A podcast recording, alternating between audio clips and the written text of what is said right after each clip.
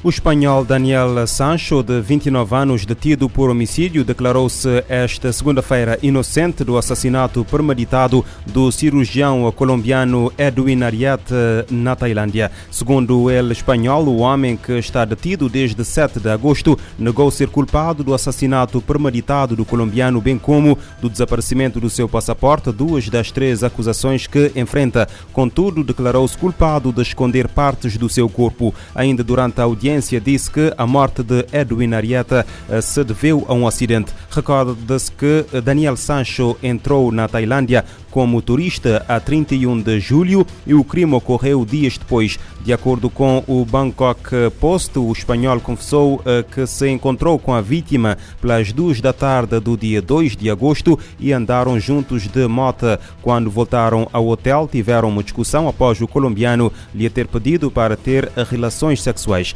Sancho terá dado um murro eh, no rosto do amigo, o que o deixou inconsciente. O homem, em pânico, levou depois para a casa de banho, tentando fazê-lo recuperar a consciência sem sucesso. Depois de esperar uma hora e sem resposta de Edwin Arieta, decidiu começar a desmembrar o médico e, segundo ele, demorou três horas. Por volta das 21 horas desse mesmo dia, começou a colocar os restos mortais do cirurgião em sacos plásticos pretos e alugou um caiaque que o ajudou a lançar grande parte deles ao mar. O resto do corpo foi levado para o aterro eh, da ilha, onde horas depois um trabalhador eh, faria a descoberta. Daniel Sancho, de 29 anos, está a ser julgado por homicídio premeditado e, caso seja condenado, poderá enfrentar prisão perpétua ou mesmo pena de morte.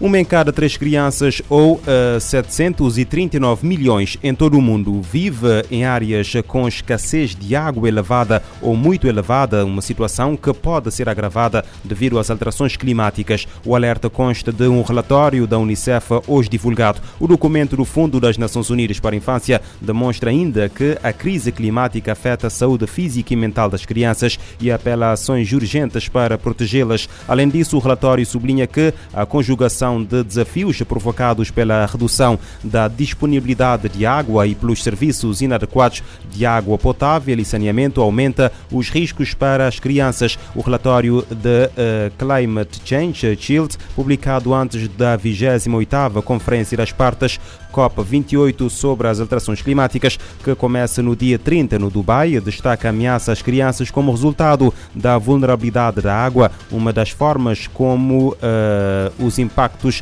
uh, das alterações climáticas se manifestam. O documento apresenta uma análise uh, da, dos impactos de três níveis de segurança da água a nível global: escassez de água, vulnerabilidade da água e stress hídrico. Até 2050 prevê-se que mais 35 eh, milhões de crianças estejam expostas a níveis elevados ou muito elevados de stress hídrico. Novembro marca o início da fase mais acentuada do fenômeno climático El Niño, que deve durar até janeiro. Informação divulgada pela Organização Meteorológica Mundial. O especialista em clima da agência Álvaro Silva confirmou as previsões. A entrevista ao News aponta que há 90% de probabilidade de o evento climático terminar em abril do próximo ano. Álvaro Silva afirma que o El Niño contribuirá para um aquecimento ainda maior do planeta uh, em 2024, com possibilidade de novos recordes de temperatura global. E sabemos também que o impacto do El Niño na temperatura global, uh, historicamente, uh, é ainda mais acentuado no ano seguinte ao do seu desenvolvimento, pelo que pode ser de esperar que em 2024 tenhamos um ano com uma temperatura global mais alta ainda que em 2023 pelo menos do que eh, é possível eh, antecipar eh, se considerarmos outros eventos do, do passado. Este fenómeno natural ocorre num quadro de aumento da temperatura global devido ao acréscimo da concentração de gases com efeito de estufa, com origem na atividade humana.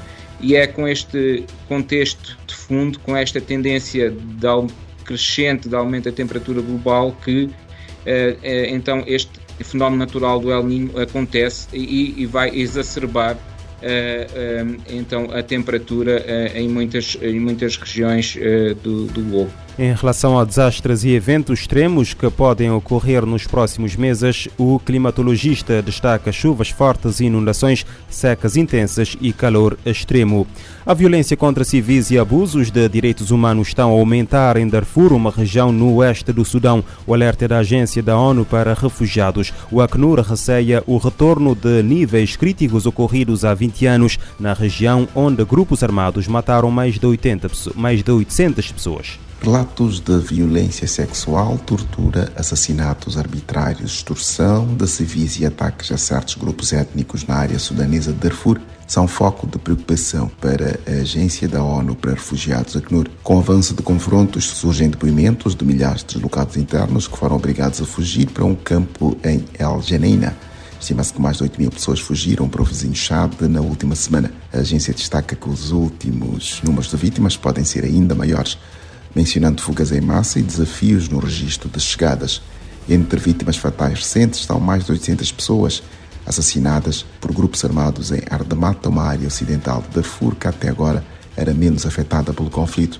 O alto comissário da ONU para Refugiados, Filipe Grande, pediu o fim imediato dos confrontos e que os envolvidos respeitem de forma incondicional a população civil para que seja evitada outra catástrofe. Da ONU News em Nova York, Eleutério Gavan. Desde meados de abril, o conflito entre o exército do Sudão e os paramilitares das Forças de Apoio Rápido deslocou mais de 4 milhões e 800 mil pessoas e cerca de 1 milhão e 200 mil procuraram abrigo nos países eh, vizinhos. Agências das Nações Unidas apelam à intervenção internacional urgente para acabar com os ataques contra hospitais na faixa de Gaza. O pedido consta de uma nota conjunta publicada este domingo nas cidades de Cairo, Egito e Amman, na uh, Jordânia.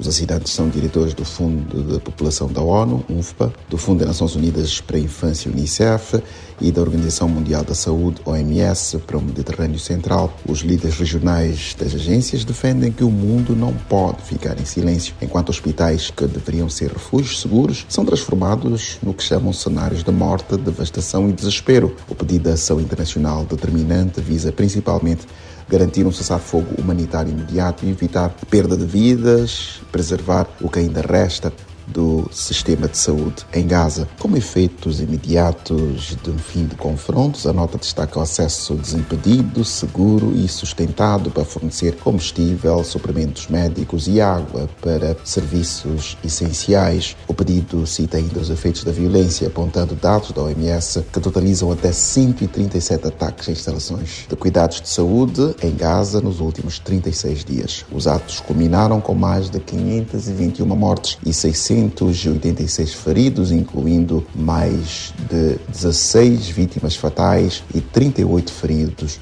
entre profissionais de saúde que estavam de serviço. Da ONU News em Nova York, Eleutério Gavan. Os confrontos que acontecem uh, próximos, uh, próximo dos hospitais no norte da faixa de Gaza impedem o acesso seguro do pessoal de saúde, dos feridos e de outros uh, pacientes.